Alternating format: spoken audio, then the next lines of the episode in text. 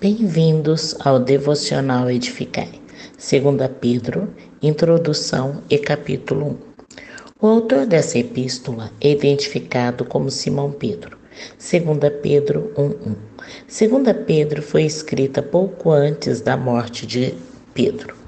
Nessa epístola, Pedro tem a finalidade de passar para aquele povo um último desejo Pedro reconhece que estava perto do fim de sua vida e comunicou as verdades que guardava em seu coração. Ele encorajou os cristãos a progredirem na fé cristã.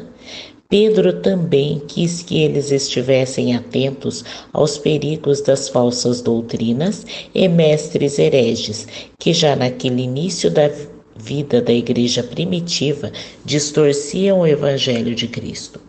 Finalmente, ele forneceu aos cristãos ensino sólido para ajudá-los a compreender e prepará-los para o dia do Senhor, o qual incluirá o julgamento e o estabelecimento dos novos céus e nova terra, nos quais habita a justiça, segundo Pedro 3:13.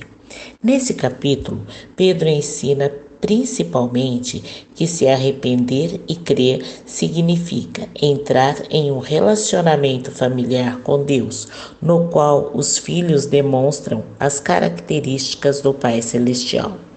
No versículo 11, Pedro encorajou os cristãos a serem diligentes na vida cristã, lembrando-lhes a abundante recompensa no final da vida, um lugar no reino eterno de Jesus.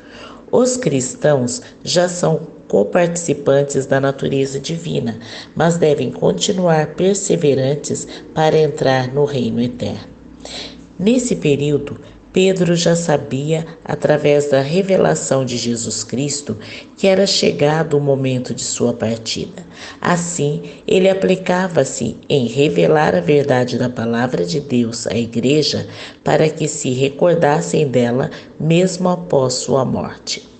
Ao saber que os falsos mestres acusavam os apóstolos de estarem criando mitos sobre Jesus, Pedro reagiu dizendo ser testemunha ocular da mensagem do poder e da glória de Jesus. Versículos 16 e 17.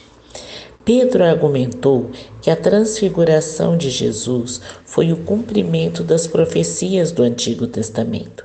Confirmou que o Antigo Testamento foi escrito por homens movidos pelo Espírito Santo para dizerem palavras de Deus à igreja. Irmãos, agora cabe a cada um de nós darmos continuidade a essa obra de propagação da palavra de Deus. Observamos que os dias atuais são difíceis, muitos têm se afastado da verdade do Evangelho, muitos doentes espiritual e fisicamente. Então resta-nos nos buscar o revestimento do poder do Espírito Santo e nos aplicar diligentemente em divulgar o Evangelho e obra do nosso Senhor e Salvador Jesus Cristo, seguindo assim o exemplo desse valoroso homem de Deus.